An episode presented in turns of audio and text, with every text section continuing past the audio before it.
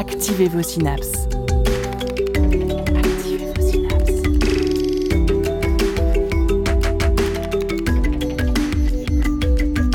Poussez la porte du labo des savoirs et entrez dans un monde de science et d'expérience. C'est le labo des savoirs.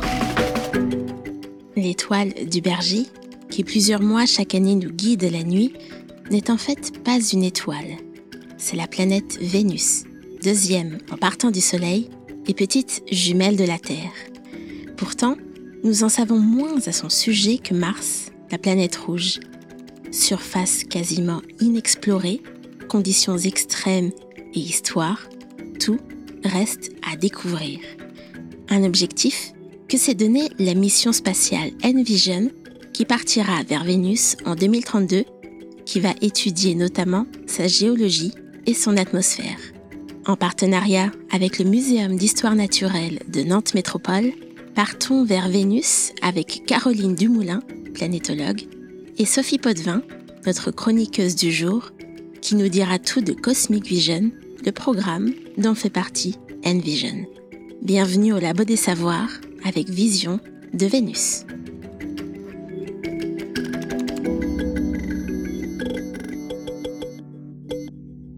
Caroline Dumoulin, bonjour. Bonjour. Vous êtes planétologue, maître de conférence au laboratoire de planétologie et géosciences de Nantes Université. Et vous êtes avec Pascal Rosenblatt, qui est chercheur contractuel CNRS, l'équipe responsable de l'expérience radiosciences sur Envision, une des prochaines missions spatiales de l'ESA, qui sera lancée vers 2032, je crois, Oui. et qui étudiera Vénus. Alors, une question toute bête, tout simple. Pourquoi Vénus C'est un petit peu la, la jumelle de la Terre. Qu'est-ce qui fait qu'elle est intéressante? Alors justement, elle est intéressante parce que elle ressemble en partie à la Terre, donc effectivement à peu près euh, même euh, masse ou rayon, euh, quelque chose près, mais voilà, pas très, pas très éloigné. Donc euh, a priori, elle devrait avoir, euh, et puis aussi une distance au Soleil qui est un peu similaire, et donc elle devrait avoir a priori une évolution euh, un peu similaire. Or, pas du tout. Elle a une évolution très différente puisque à l'heure actuelle, sa température de surface, sa pression de surface, son atmosphère sont très différentes. Donc, elle ressemble, on va dire, de très loin à la Terre et au final, de près, elle lui ressemble pas du tout. Elle a des paramètres orbitaux qui sont très différents aussi. Donc, euh, au final, c'est justement, c'est un peu une énigme, savoir pourquoi est-ce que cette planète qui euh, avait beaucoup de choses pour ressembler à la Terre a évolué aussi différemment d'elle. Et, euh, donc, mission vers Vénus, parce que ben, il y en a eu très peu. Donc, du coup, voilà, il- c'est une nouvelle ère qui s'ouvre là avec plusieurs missions qui vont aller vers Vénus. Alors, vous dites qu'elle a des masses similaires à la Terre, par exemple. Quelle est, à quoi elle ressemble finalement Vénus? Quel est un petit peu son portrait robot, euh, si on devait en faire un? Alors, en portrait robot, ben, donc c'est une planète rocheuse, hein, comme, euh, exactement comme, euh, comme la Terre, donc avec à sa surface des, des structures qui ressemblent aussi à celles de la Terre. On a des montagnes, on a des plaines, beaucoup de plaines, peut-être euh, 65% à peu près de la surface qui est euh, plaine basaltique, enfin type basaltique. Euh, des montagnes, la plus haute montagne a une, euh, une élévation de 10 km à peu près. Euh, donc c'est euh, Maxwell Montes, euh, qui est pas très loin du pôle Nord. Euh, beaucoup de volcans. Beaucoup de volcans. euh, alors euh, très petits, euh, plusieurs dizaines de milliers de volcans, mais euh, de, avec un diamètre inférieur à 5 km, donc euh, très petit. Et euh, 2000, environ à peu près euh, 2000 volcans, euh, beaucoup plus enfin, majeurs, on va dire, donc plus, plus importants.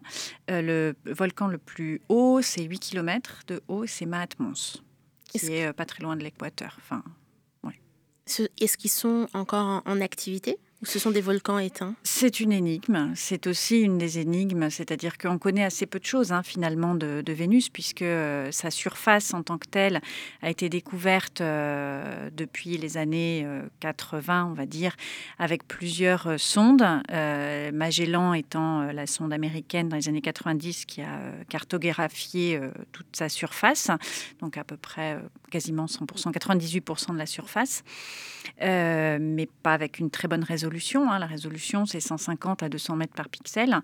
Donc, euh, par comparaison, euh, c'est ce qu'on connaissait aussi à la surface de, Mars à peu près à la même époque, même un petit peu avant. Et maintenant, à la surface de Mars, on a, grâce à des caméras, des résolutions qui vont jusqu'au mètre par pixel. Donc, on n'a pas du tout les mêmes pas du tout les mêmes échelles. Donc on n'a pas une cartographie euh, très précise, mais euh, on a quand même une image euh, assez claire de, des structures en surface. Après, donc, on va dire des structures géologiques euh, en surface qui, sont, qui peuvent ressembler à certaines structures de la Terre, d'autres pas du tout. On a des structures qui s'appellent les coronées, euh, qui sont des structures volcanotectoniques circulaires ou quasi circulaires. Donc ça fait euh, des structures tectoniques un peu faillées, etc., en, cercle, et puis associées avec des structures volcaniques. Et on n'a pas ce genre de, de structure sur, sur Terre. Donc beaucoup de, choses assez différentes, des cratères d'impact, voilà. Et puis donc on, on on dirait que la, enfin, je pourrais dire que la caractéristique principale de Vénus par rapport à la Terre, c'est son atmosphère puisqu'elle a une atmosphère très dense, euh, donc une pression de surface 93 euh, bars, donc 90 euh, fois la, pression à la surface de, la Terre, et une température à, peu près constante de 460 degrés, par, de 460 degrés Celsius, du coup très très différente de, celle de la Terre, une épaisse couche nuageuse d'acide sulfurique, avec des nuages d'acide sulfurique, et une rotation assez particulière, c'est-à-dire qu'au-delà de la vingtaine de kilomètres à peu près, l'atmosphère de Vénus tourne en ce qu'on appelle la super rotation. Elle fait un tour complet en quatre jours. Donc il y a une différenciation entre la rotation de l'atmosphère et la planète en elle-même. Tout à fait, oui. La planète, elle tourne très lentement sur elle-même. Donc je vous avais dit, hein, il y a des choses très différentes de la Terre. La Terre tourne, vous le savez, en un jour sur elle-même. Donc euh, Vénus tourne, elle, en 243 jours sur elle-même. Donc elle a une rotation très différente de la Terre. Donc la planète solide, et effectivement, l'atmosphère effectue cette super rotation. Donc euh, voilà un petit peu la la, cartographie. Donc c'est pour ça aussi qu'on n'a pas, on n'est pas retourné euh, beaucoup sur Vénus parce que bah, Mars euh, offrait la possibilité de, de poser des, sondes, des rovers, euh, d'aller explorer beaucoup plus facilement parce qu'il n'y a pas les, les, conditions dantesques de la surface de Vénus. des, un peu un enfer vu les conditions. C'est ça. Mais alors pourtant, quand on dit qu'elle a pu évoluer différemment de la Terre, ça veut dire que on pense qu'à un moment donné, elle offrait des conditions similaires à ce qu'on peut trouver sur Terre aujourd'hui, c'est-à-dire euh, peut-être autour de 0 degré ou un petit peu plus, autour de 0,20 degrés, des conditions de pression similaires ici? Alors ça, c'est justement quelque chose qu'on ne sait pas. On ne sait pas s'il y a eu, euh, par exemple, des océans, de l'eau liquide euh, à la surface de Vénus, et si ceux-ci ont disparu suite euh, bah, une évaporation intense, une dissociation ensuite des, molécules dans l'atmosphère et puis un échappement de l'hydrogène, par exemple. Donc on, ne sait pas effectivement s'il il y avait beaucoup d'eau au départ et qu'elle a disparu, s'il n'y en a pas eu beaucoup dès le début, si elle est à l'intérieur de la planète, si euh, voilà. Donc il y a beaucoup de choses qu'on ne sait pas justement. Donc euh, c'est euh, c'est assez compliqué d'aller voir dans le, dans le passé. Donc effectivement, il va falloir utiliser des modèles. Hein. C'est pas que les, les sondes ne vont pas donner des, solutions et des, données qui vont permettre d'avoir toutes les réponses, mais ce sont des éléments de réponse qui euh, ensuite permettent justement de mieux contraindre les modèles, puisque sinon avec les modèles on peut faire beaucoup de choses, mais euh, si on n'a pas de données pour, euh, pour les, voilà, les contraindre et mieux les utiliser, c'est compliqué tout l'intérêt de lancer une nouvelle mission spatiale, du coup Envision, dont on va parler euh, plus précisément dans la suite de cette émission. Alors, vous m'avez également parlé sur Vénus de volcans, beaucoup de volcans et une activité sismique, c'est-à-dire que toujours en faisant des... J'ai pas dit sismique, volcanique. Volcanique, une activité volcanique. Du coup, j'ai anticipé ma question. Est-ce qu'il y a une activité sismique? Est-ce qu'il y a des, des tremblements de terre euh, comme sur Terre ou apparemment aussi comme sur Mars? Alors ça, c'est aussi pareil, une question à laquelle il est difficile de répondre. Euh, la température de surface fait que, euh, et la température et la pression de surface fait qu'on a peut-être euh, moins de possibilités pour avoir des ruptures. donc le, domaine, on va dire, fragile, de, cassant de, de la croûte est peut-être moins, moins développé. Après, bon, ça va quand même dépendre peut-être aussi de, de l'altitude, des contraintes, etc. Donc c'est on, ne sait pas en fait si on on aurait éventuellement quelque chose à observer. Après, il faut savoir que euh, la sonde, donc les, Russes avaient posé dans les années 75 à 85 à peu près, avaient posé des sondes, les sondes Venera. Celle qui a duré le plus longtemps à la surface a duré un peu plus de deux heures. Donc, euh, si on veut enregistrer quelque chose, si on veut poser un sismomètre comme euh, à la surface de Mars, à la surface de Vénus, il va falloir quand même travailler pas mal sur la technologie pour, pour améliorer ça. Mais l'activité volcanique, elle, va être plus facile à observer de manière indirecte, euh, en particulier grâce au radar, parce que si on cartographie de manière plus précise euh, la surface de Vénus, en particulier des points un peu sensibles, on va dire, avec donc sur, euh, sur un temps assez long. Donc la mission Envision a prévu de rester ce qu'on appelle six cycles vénusiens, c'est-à-dire six années vénusiennes, ce qui correspond à peu près à quatre années terrestres. Et donc on espère voir des modifications, c'est-à-dire que s'il y a une coulée de lave, ben, on la verra entre deux images différentes. Voilà, on va pouvoir voir des différences. On va pouvoir comparer aussi aux images de Magellan, donc qui avait une résolution euh, pas très très bonne, mais s'il y a quelque chose d'ampleur, on pourra voir euh, la différence.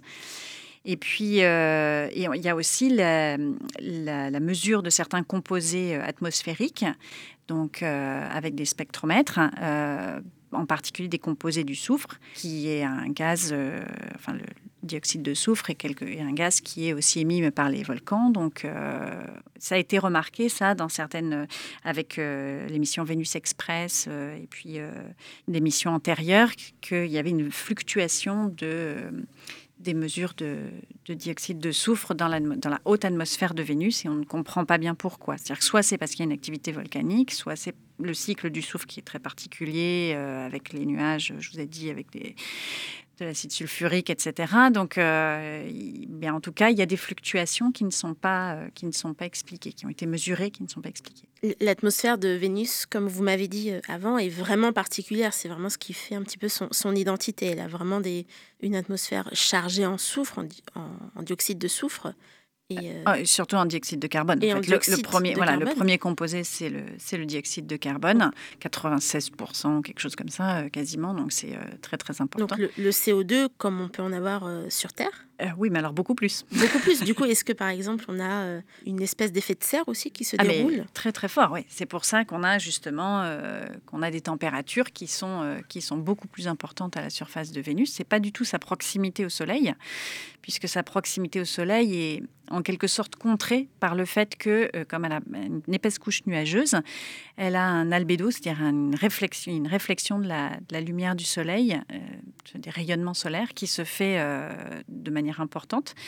Donc en fait, très peu, une, faible partie du rayonnement solaire atteint la surface. Donc la surface n'est pas chauffée par le Soleil, mais par l'effet de serre. Et est-ce qu'on sait comment Vénus pourrait évoluer dans le futur? Parce qu'actuellement, c'est une planète très chaude, avec de l'activité euh, volcanique, euh, beaucoup de pression. Mais est-ce que peut-être un jour euh, cette atmosphère pourrait s'échapper?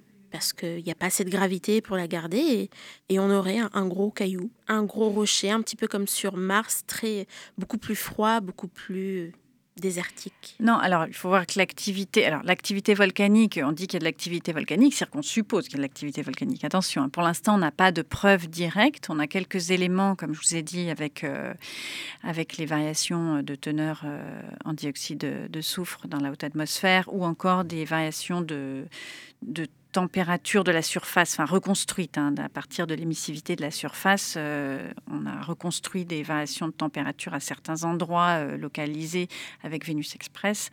Euh, mais bon, ce sont des choses qui sont indirectes et qui peuvent être dues à d'autres phénomènes atmosphériques, par exemple, qu'on n'a pas bien pris en compte ou, autre. Donc on n'a pas de, de, certitude que la planète est toujours active, mais c'est difficile de penser qu'elle puisse ne pas l'être, en fait. Donc, euh, il y a tous ces édifices volcaniques qu'on a vus, mais surtout, la planète ressemblant en termes de masse et de, taille à, la planète Terre, euh, on se doute aussi qu'elle a à peu près le même type d'énergie évacuée. Et euh, du coup, bah, même si dans le passé, elle n'a pas évacué son énergie de la même façon que la Terre, on n'a pas de tectonique des plaques à proprement parler comme il y a sur Terre, euh, probablement que euh, il reste quand même encore beaucoup d'énergie à évacuer, alors que Mars est beaucoup plus petite. En termes de, chaleur à évacuer, c'est pas du tout pareil. Donc on pense que Mars, effectivement, a probablement une activité euh, très très réduite maintenant du manteau, hein, de la partie rocheuse, alors que pour Vénus, on ne voit pas de raison qui ferait qu'elle n'aurait pas cette activité similaire à la Terre. Et ensuite, l'échappement atmosphérique, la gravité sur Vénus est très similaire à celle de la Terre, que voilà, donc un petit peu plus faible, mais euh, donc ça va pas permettre de faire échapper euh, toute l'atmosphère. Donc euh, je pense que le dégazage va continuer pendant un moment. De là à prévoir quel va être son avenir, c'est compliqué. Mais pour le moment, c'est un enfer à la fois pour quiconque voudrait poser le pied, mais aussi pour les sondes spatiales Tout qui voudraient explorer sa surface. Tout à fait. Oui, oui. Il y a des nouveaux matériaux. Apparemment, ils travaillent sur des nouveaux matériaux qui pourraient éventuellement supporter ces conditions. Mais bon, il y a il y a les matériaux, puis après, il faut faire l'ensemble. il faut construire la mission. Il faut construire tout le reste.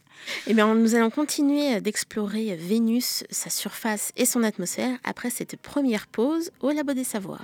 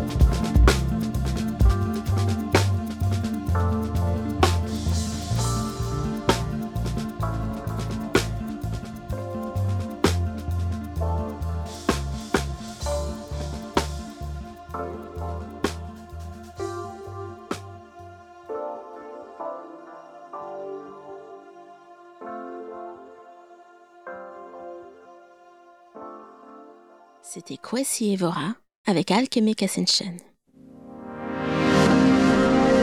Le son des sciences au labo des savoirs.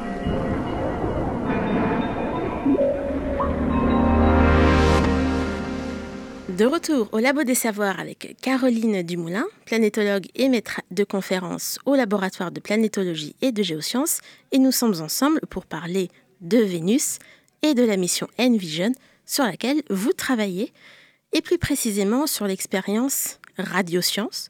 Donc ça veut dire que c'est un instrument à part entière dans la mission, c'est quel, est le but? C'est un instrument. Alors c'est un instrument, c'est une expérience. Voilà, c'est une expérience.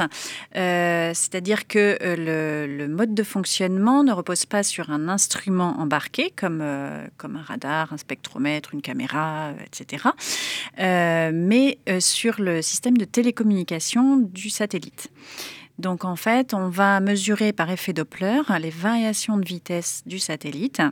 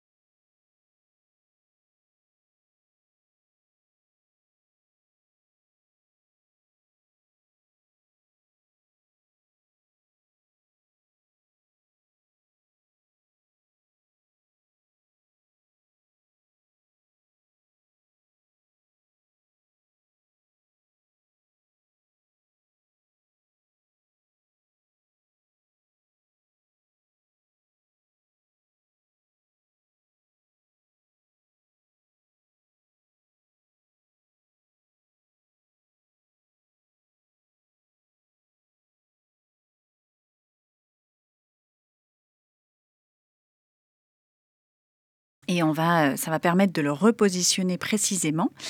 L'effet Doppler étant par exemple ce qu'on entend quand on a une ambulance qui passe. Voilà, exactement. C'est le décalage en fréquence d'une onde.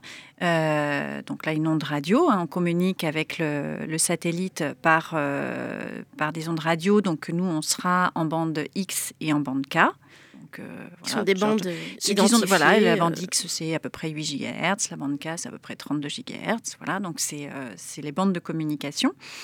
Et, et, donc, par cet effet Doppler, on peut mesurer, reconstruire la position, l'orbite précise du satellite autour de la planète. Et l'orbite précise du satellite autour de la planète dépend du champ de gravité de la planète. et donc, ça permet du coup de, d'accéder à une donnée euh, importante en sciences de la Terre, qui est le champ de gravité, puisque ce champ de gravité dépend de la distribution des masses à l'intérieur de la planète.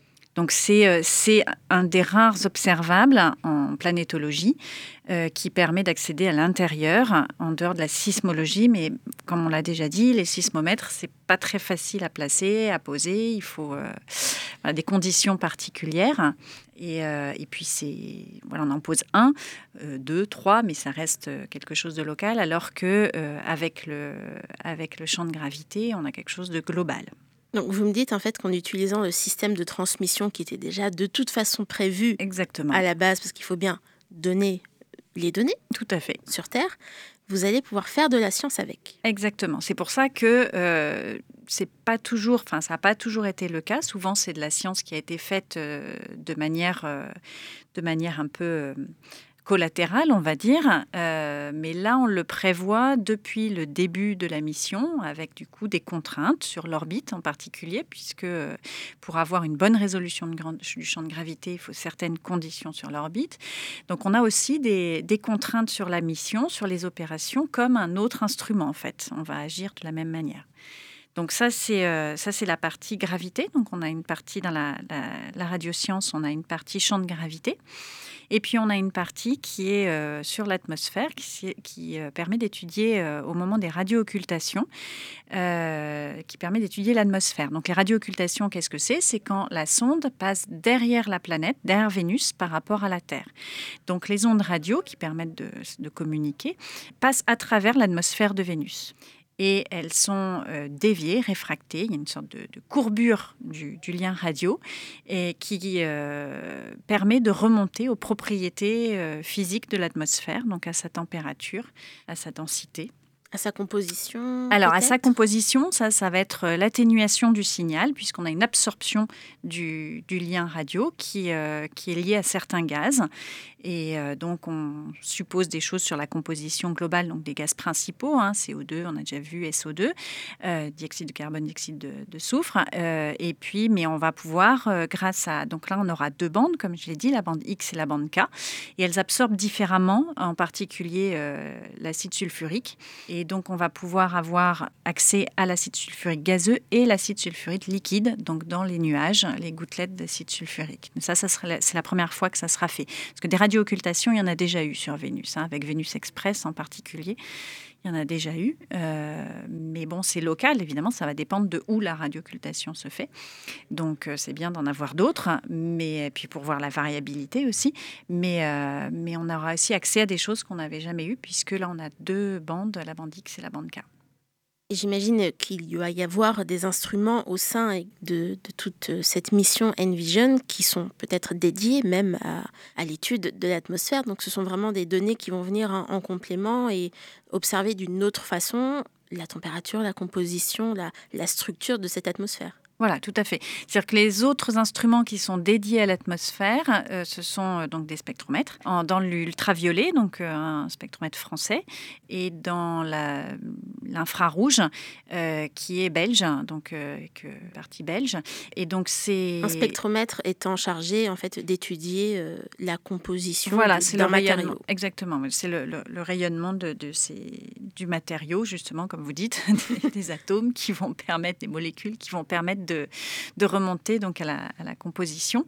Et donc, en fonction du, de la bande spectrale qui est regardée, on va, on va pouvoir détecter certains, euh, certains composés. Donc, ça va être plutôt euh, le, dioxyde de soufre aussi, euh, l'eau des choses, des, des, des mmh. éléments comme ça, qui vont être plusieurs composés du soufre, etc., et qui vont pouvoir être, être mesurés à différentes altitudes aussi. Sur, euh, dans l'atmosphère. Voilà, en dessous des nuages ou au-dessus des nuages, en fonction. Et puis, euh, mais par contre, ces instruments ne permettent pas de remonter à la température. Donc, la structure en température euh, et en densité vient vraiment de, des radiooccultations. Et est-ce qu'on va étudier également la surface Alors voilà, d'une façon ou d'une autre? Oui, tout à fait. Donc là, c'est vraiment le cœur de la mission Envision. C'est l'atmosphère. C'est le donc il y a des instruments pour l'atmosphère, mais le cœur de la mission, c'est vraiment essayer de voir euh, justement d'avoir un peu plus de contraintes sur euh, la surface de Vénus, sur son évolution, sur son activité. Et donc euh, ça, grâce à puisque ça ça fait longtemps que ça n'a pas été étudié. Hein, c'est Magellan dans les années 90, donc cette mission américaine qui est la dernière à l'avoir fait. Les deux dernières missions, les missions qui ont lieu après Magellan, c'était Vénus Express et Akatsuki qui est actuellement une mission japonaise actuellement en orbite autour de Vénus, mais les deux se sont consacrés uniquement à l'atmosphère. Et donc, pour étudier la surface, Envision va embarquer euh, un radar, donc un radar en bande S, comme l'avait euh, Magellan. Pourquoi un radar? Parce que, donc, comme je vous ai dit, il y a des, des nuages d'acide sulfurique euh, dans l'atmosphère de Vénus, ce qui fait qu'on ne peut pas voir à travers, donc on ne peut pas utiliser de caméra en visible ça ne passe pas. Et donc, il faut, il faut regarder, en fait, la surface dans, dans une autre longueur d'onde. Et donc, on utilise des radars. Et, euh, et quel genre de données on peut récupérer du coup avec ces radars qui vont traverser l'atmosphère euh? Voilà, ben donc, donc du coup, on regarde la, donc on, envoie une onde effectivement en mode actif. On envoie une onde et on récupère euh, l'onde qui revient, qui, rebondit sur la qui rebondit, qui est réfractée, euh, voilà, sur la surface. Et donc les propriétés de cette réflexion, si vous voulez, donnent, euh, permettent de reconstruire des images. Qu'on a des images, des images radar avec des, des, endroits plus sombres, des endroits plus clairs. Donc c'est pas directement une, c'est pas une photo si vous voulez. Hein, donc faire attention parce qu'en fonction de l'angle d'incidence euh, du ray, euh, on va avoir euh, des choses différentes. Voilà, c'est pas si facile que ça à étudier, mais on peut faire des, stéréos en, en, ayant deux, deux, justement deux visions, deux angles de vision différents. On peut avoir des effets stéréo. On peut voilà.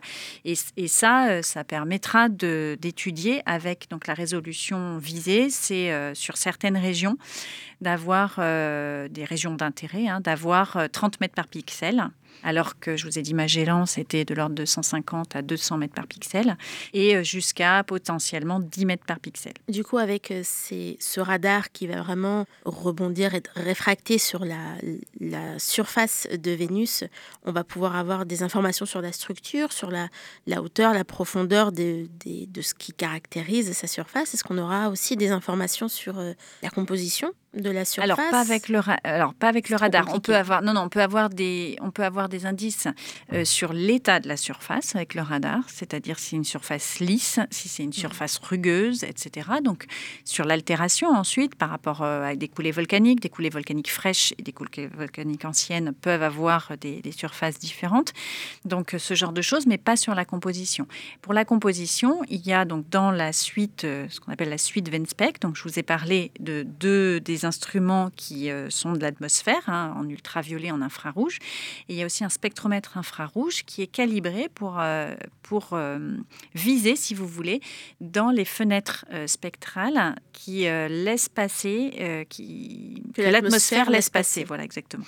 Donc l'atmosphère laisse passer, n'absorbe pas dans certaines bandes spectrales. Donc on va viser là-dedans pour essayer d'aller récupérer justement le rayonnement de la surface pour pouvoir mesurer justement le rayonnement de la surface dans ces, euh, ces bandes-là. Le, petit trou de souris par lequel on peut passer. Exactement. On, arrive à soutirer des informations. Voilà, euh, tout à fait. Je crois que c'est six bandes spectrales. Et euh, du coup, bah, si vous regardez, on espère pouvoir remonter alors à la composition pas précise, mais entre un granit et, et un basalte, par exemple, vous n'avez pas le même comportement dans ces bandes spectrales. Donc, on espère avoir la résolution suffisante pour, si jamais on a ce différents types de roches, pouvoir un petit peu essayer de voir euh, ces différents types de roches à la surface de Vénus. Et quelles seraient les, conclusions qu'on pourrait avoir enfin, Les conclusions, c'est peut-être un peu tôt, mais au moins des hypothèses qu'on pourrait tester sur euh, le type de roches qu'on rencontre euh, justement. Qu'est-ce que ça pourrait mais si, susciter on comme a, intérêt Alors donc il y, a des régions à la surface de Vénus qui s'appellent les Tessera, qui sont des régions très très enfin a priori les régions les plus anciennes, qui sont très déformées et que on, considère, alors peut-être à tort, hein, euh, comme un petit peu des, euh, des, des, continents, une sorte de, d'analogue des continents terrestres. Et donc, si éventuellement ils ont une une caractérisation de granit, enfin s'ils sont caractérisés comme, comme étant des granites, euh, enfin composés de granit, effectivement, ça voudrait dire qu'ils sont formés un petit peu comme les continents terrestres. Il faut un contexte d'eau, il faut pas mal d'eau aussi si on veut avoir ce type de roches. Donc, enfin voilà, ça, permet de donner des indices sur les contextes de formation des roches de surface et sur un petit peu sur l'évolution, comme un peu de contraindre ce que je vous disais, un peu de contraindre les modèles, puisqu'on n'a pas de tectonique des plaques à proprement parler comme on a sur Terre, avec de grandes plaques rigides et des déformations vraiment au, bord des plaques. On aurait plutôt une sorte de tectonique de blocs avec des, des blocs beaucoup plus petits, mais euh, il y a des structures tectoniques, il y a des mouvements, etc. Mais on n'a pas le même fonctionnement de la surface que sur, euh, que sur Terre. Alors vous me parlez d'eau, évidemment, je suis obligée de rebondir dessus parce que c'est vraiment quelque chose qui a animé euh, beaucoup de missions spatiales et de recherche en général. Est-ce qu'il y a encore une volonté de chercher des, traces d'eau ou une détection indirecte par le passé d'eau, même sur Vénus? Alors par le passé, euh, oui, enfin dans le sens où euh, il faut, ça serait bien qu'on ait des indices pour savoir s'il y a eu de l'eau liquide à la surface de Vénus, parce qu'effectivement, s'il y en a eu, bah, ça permet de, savoir que certaines catégories de modèles qui ne l'autorisent pas euh, ne sont pas adaptées. Donc ça, c'est quelque chose d'important. Après, à l'heure actuelle, on sait que non, à l'heure actuelle, il n'y en a pas. Il y a de l'eau dans l'atmosphère, peu, mais il y en a. Euh, et déjà, c'est important, sa composition, etc. Euh, c'est aussi important de savoir euh, sa composition, elle. Parce que eau ne veut pas dire vie. Non. Absolument pas. Il faut que cette idée reçue sorte de nos têtes, mais c'est un, témoin d'une activité qui a pu y avoir, mais vu les conditions extrêmes de Vénus, de toute façon, c'est difficile d'imaginer peut-être la vie telle n'a pu la rencontrer sur Terre. Il faut euh, imaginer d'autres choses. Euh. Oui, ah bah oui, tout à fait. Il, il y a même des choses euh, exotiques qui ont été imaginées, comme de la vie dans les nuages de Vénus, puisque en fait, si on cherche des températures, pressions équivalentes à, ce qu'on connaît à la surface de la Terre, à l'heure actuelle, c'est dans les, dans les nuages qu'on le, qu'on les trouve. Enfin, eau n'est pas égal à vie et qu'on peut trouver peut-être des zones sans eau, mais qui seraient habitables peut-être quelque chose comme ça, ou inversement, des zones habitables dites habitables dans une zone d'habitabilité. C'est vrai que les zones d'habitabilité, on les relie toujours à l'eau. Hein. Mm. Pour l'instant, enfin, c'est comme ça que c'est défini. Hein. On cherche de l'eau liquide. Euh, et après, euh, quelque chose pour l'énergie, un composé d'un déséquilibre chimique, euh, lumineux, autre, pour, pour avoir le, le, moteur, si vous voulez, mais énergétique. Mais euh, ce qui est intéressant avec Vénus, c'est moins la vie euh, actuelle, c'est moins ça que le fait que quand on regarde dans la communauté des exoplanètes, des gens qui étudient les exoplanètes, beaucoup de gens cherchent des, euh, des terres, des, terres dans d'autres systèmes, voilà. Ouais, puis des terres, c'est-à-dire que qui soient de des planètes qui soient du même style que la Terre en termes de, de masse, de taille, etc. et de distance au Soleil. Mais si on regardait, euh, si on se plaçait dans un autre euh, système solaire et qu'on regardait le nôtre, on verrait Vénus et la Terre, on se dirait ah ben les deux sont habitables peut-être. C'est-à-dire qu'en termes de, de taille, de distance, voilà, rien ne les distingue vraiment, alors qu'en fait, euh, une l'est et l'autre pas. Donc euh, c'est justement ça aussi, c'est de comprendre quelle est l'évolution qui fait qu'on va basculer d'un côté ou de l'autre. Mais nous allons continuer à en parler dans la suite de cette émission après une pause musicale et on va parler plus précisément même de l'ensemble de la mission dans laquelle Envision fait partie qui est Cosmic Vision.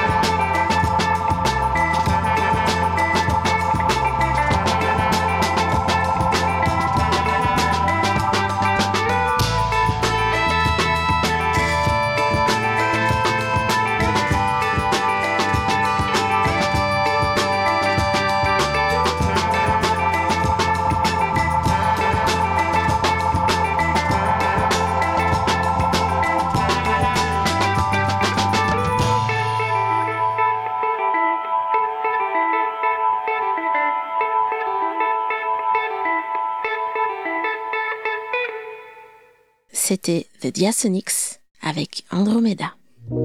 Écoutez la recherche et ses chercheurs au Labo des Savoirs.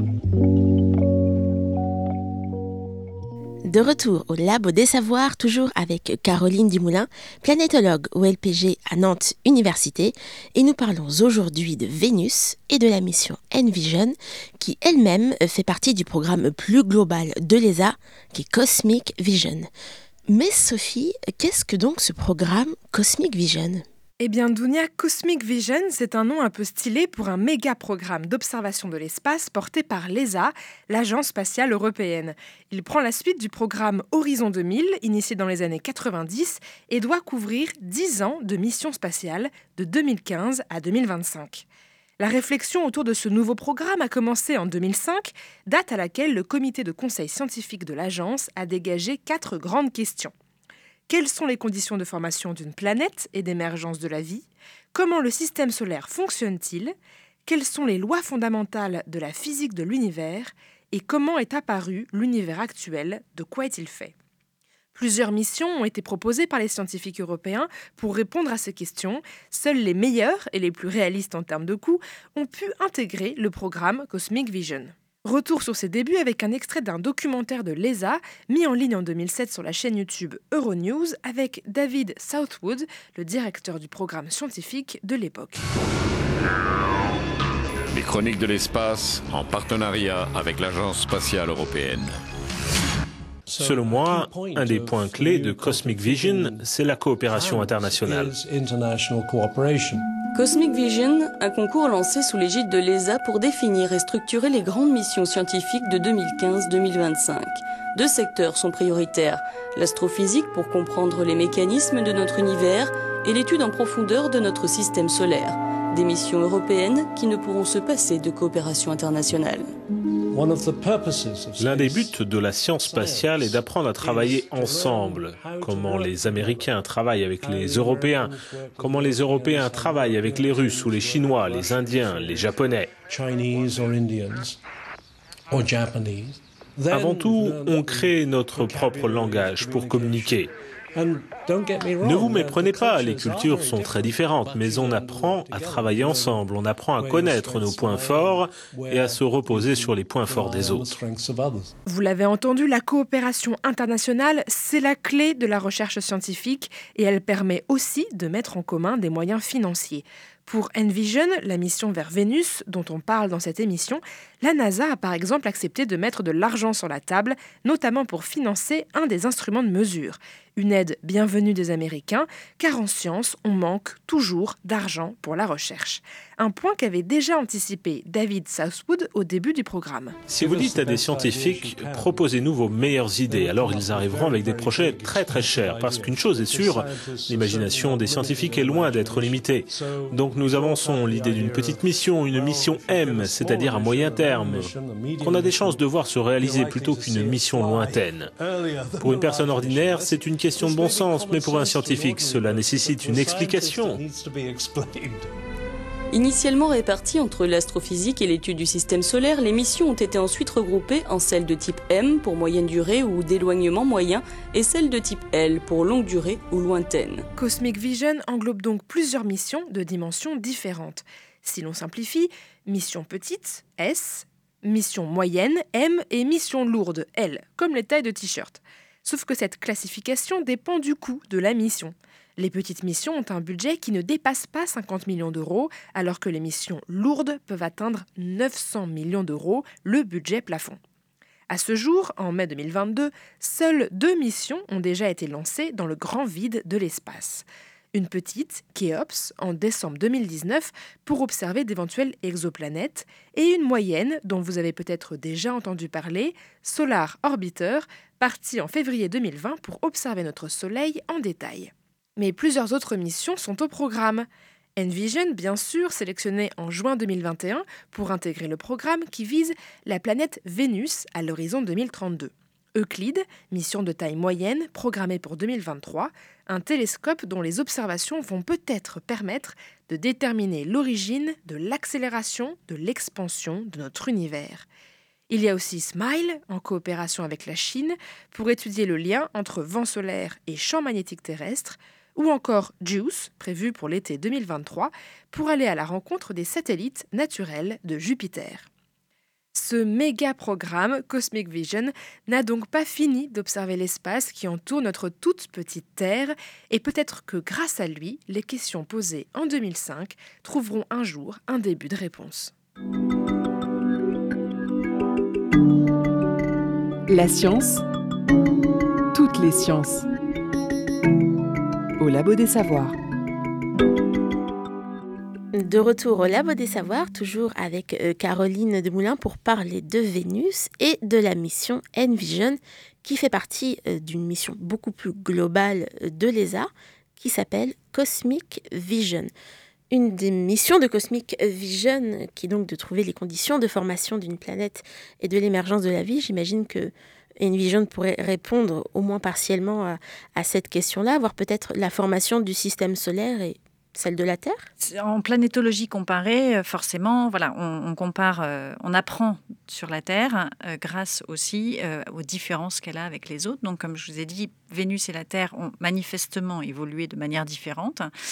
Est-ce qu'elles se sont formées de manière différente? Est-ce que c'est l'évolution liée à la, la, distance au Soleil, liée à la composition, liée à des choses? Qu'est-ce qui s'est passé pour que l'une arrive comme la Terre avec euh, des océans à la surface, euh, euh, une biodiversité, etc. Et puis Vénus sans eau, une température importante, une atmosphère épaisse, etc. Donc qu'est-ce quel est vraiment le, critère? Enfin, il n'y a pas qu'un critère, mais bon, voilà, la Terre a un champ magnétique, Vénus n'en a pas. Enfin, il y a beaucoup de, finalement beaucoup de différences pour deux planètes qui, euh, qui se ressemblent euh, sur le papier, qui devraient se ressembler. Et, pour, et pour, euh, pour cette mission-là, il y a eu beaucoup de laboratoires français, européens qui, sont, qui ont été enfin, qui ont investi euh, du coup cette mission. Donc du coup, voilà, on est euh, donc en France euh, donc sur deux, deux axes, hein, l'expérience de radioscience et, et la partie ultraviolet du, du spectromètre, donc de l'atmosphère. Il y a donc la partie belge du spectromètre, il y a une partie allemande pour la surface, comme je vous ai dit pour la, la composition de la surface, c'est une partie allemande, et il y a un, un subsurface radar sonde un, radar de subsurface euh, qui est italien. Euh, qui permettra de voir les interfaces euh, dans l'approche subsurface, donc quelques centaines jusqu'à un kilomètre de profondeur, quelque chose comme ça, pour voir un petit peu la structure superficielle, mais par exemple les cratères, le remplissage des cratères, l'épaisseur des coulées ou des choses comme ça. Et ça, c'est une première sur Vénus. Cet instrument n'a jamais été utilisé sur Vénus, il a été utilisé sur Mars. Enfin, le même type d'instrument sur Mars, mais pas sur, euh, pas sur Vénus. Donc ça, c'est pour l'Europe. Et puis, euh, ben, surtout, il y a les États-Unis quand même, puisque le radar, c'est euh, la NASA. sans le radar, pas de mission. Et donc, donc la NASA nous, nous, apporte une grande aide avec le radar. donc ça montre bien qu'on est encore dans une grande collaboration internationale avec des laboratoires de beaucoup de pays différents. Ah oui, tout à fait. Oui, oui. oui. Puis là, ce sont donc les laboratoires qui, enfin les laboratoires, les pays qui portent les, euh, les instruments, mais euh, après dans les équipes, euh, les équipes scientifiques et qui vont permettre de la mise en place de la, mission jusqu'à ensuite le traitement des données, etc. C'est complètement international. Oui, donc pour ce genre de collaboration, on parle de Envision qui va être lancé a priori en 2032, si tout va bien ça doit mettre du coup des années à se monter, à se mettre en place. Euh, combien de temps vous avez euh, travaillé sur cette mission alors qu'elle n'est même pas encore lancée? Oui, alors moi je suis arrivée sur le projet de mission en 2014 et je, le projet de mission avait déjà été déposé une fois à l'ESA, il n'avait pas été accepté. Je suis arrivée en 2014, la première fois il n'a pas été accepté, la deuxième, enfin la première fois où moi j'étais dans le projet, donc la deuxième fois pour Envision ça n'a pas été accepté, troisième fois c'est passé. Donc on a été présélectionné en 2018. On a été euh, sélectionné là en 2021. Euh, pour une adoption en 2024, définitive, on va dire, et, euh, et, ensuite un lancement en 2032 a priori. Donc ça met vraiment beaucoup de temps de juste lancer euh, un petit satellite euh, dans l'espace. Oui, bah oui puisqu'il y, a le, il y a le design du satellite, il faut euh, faire le, bah, le travail avec les industriels, tout le travail d'ingénierie sur les instruments. Certains sont développés. Alors, la plupart des instruments ne sont pas, ce ne sont pas des instruments nouveaux Ils ont déjà été utilisés sous une forme un peu différente peut-être, mais ce sont, ce sont des instruments qui existent déjà. Il n'y a pas de, de grandes nouveautés, donc de grands risques dans la mission, mais malgré tout, bah, il faut tout, tout construire et tout, tout tester, surtout voilà, de nombreuses fois sur de nombreux modèles avant de, de, de pouvoir partir. Quoi. Et ça démontre le temps long de la science, euh, parce que même, même pour une simple entre guillemets expérience scientifique sur Terre, ça peut prendre des années, euh, des mois à être pensé. Euh, on a, est-ce que ce sera toujours comme ça, même si la technologie évolue, il faut qu'on comprenne que la science, ça met du temps à être pensée, à être faite, être analysé aussi, parce qu'il y aura une fois que les données seront arrivées, il faudra un temps fou pour les analyser, j'imagine. Oui, oui, ça prend même souvent euh, aussi longtemps d'analyser les données, surtout quand il y en a beaucoup. Donc euh, c'est, enfin, c'est plutôt bien, hein, c'est mieux quand il y, a, il y, a, beaucoup de données à analyser. Mais c'est vrai que c'est quelque chose qui prend du temps. Euh, après, bon, certains sont plus rapides. Les Américains sont un peu plus rapides entre l'adoption et le lancement. ils sont un peu plus rapides que l'Agence spatiale européenne parce qu'on a aussi des instruments peut-être euh, de diverses origines et, euh, et puis bon, c'est pas les mêmes procédures, voilà, chacun a son, sa façon de faire, mais, mais de toute manière, même, même pour les Américains, c'est c'est quand même un temps, un temps assez long, mais c'est ce qu'il faut pour, pour ne pas envoyer n'importe quoi non plus. Et que ça fonctionne. Et que ça fonctionne, voilà. Et est-ce qu'on pense déjà, est-ce qu'on pense déjà à la suite de la suite? Alors la suite de la suite, pour, l'Europe, je dirais non, parce que ça se fait au fur et à mesure et donc euh, chaque appel, euh, appel à projet euh, s'enchaîne, etc. Donc pour l'instant, on n'est pas sur la suite, mais on est plutôt sur la coopération entre différentes missions, puisque les Américains vont envoyer deux missions vers Vénus un tout petit peu avant nous. Donc en 2028, a priori, euh, donc là c'est pareil, 2028-2029, c'est pas, pas calé non plus. Euh, donc il s'agit de Veritas et de Da Vinci Plus. Donc ces deux missions, euh, Veritas c'est un orbiteur aussi, comme Envision, avec un radar aussi, mais pas dans la même bande de fréquence que, que le radar d'Envision. Donc pas les mêmes capacités, on va dire, pas les mêmes propriétés, pas les mêmes capacités. Donc ça sera complémentaire. Et puis ils font aussi du champ de gravité et le spectromètre de la surface, qui lui sera le même, mais qui n'opérera que euh, à certaines périodes de, de la mission, et alors que nous, on a une mission beaucoup plus longue, eux, ils ont une mission plus courte. Donc euh, voilà, c'est complémentaire. On a des objectifs un peu similaires en termes de, de science, on va dire, mais euh, les données seront tout à fait complémentaires. Et, et DaVinci Plus, lui, c'est un, un, une sonde euh, un peu comme Huygens sur Titan, si vous voulez. Donc, il va descendre dans l'atmosphère de, Vénus, au-dessus d'une, d'une tessera, justement, une de ces régions euh, a priori anciennes et très déformées de, la surface de Vénus. La descente durera euh, un peu plus d'une heure, je crois, une heure et demie, quelque chose comme ça. Et donc, euh, le, la sonde va euh, échantillonner l'atmosphère, analyser l'atmosphère et euh, photographier aussi sa descente une fois qu'elle sera sous les nuages, donc dans la partie visible aussi.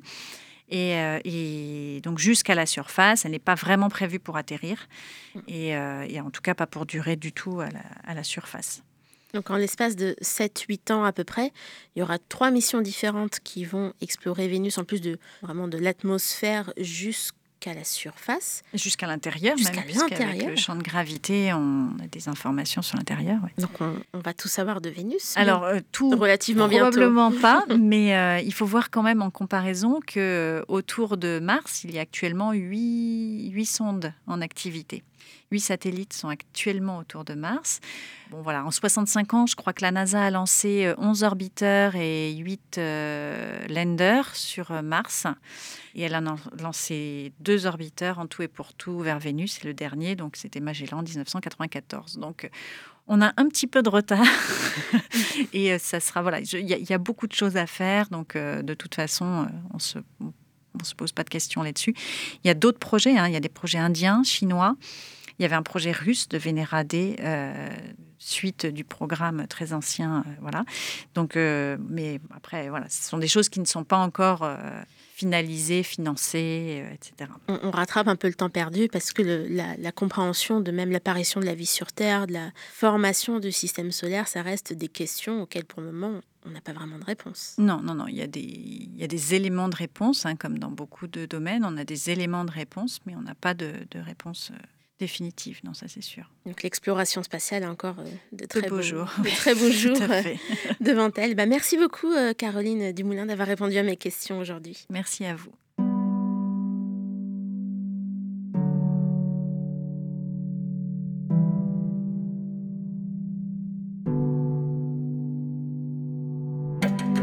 C'est la fin de notre émission aujourd'hui au Labo des Savoirs. Merci à Caroline Dumoulin et au Muséum d'histoire naturelle de Nantes Métropole pour avoir permis cette rencontre et merci à Sophie Potvin pour sa chronique.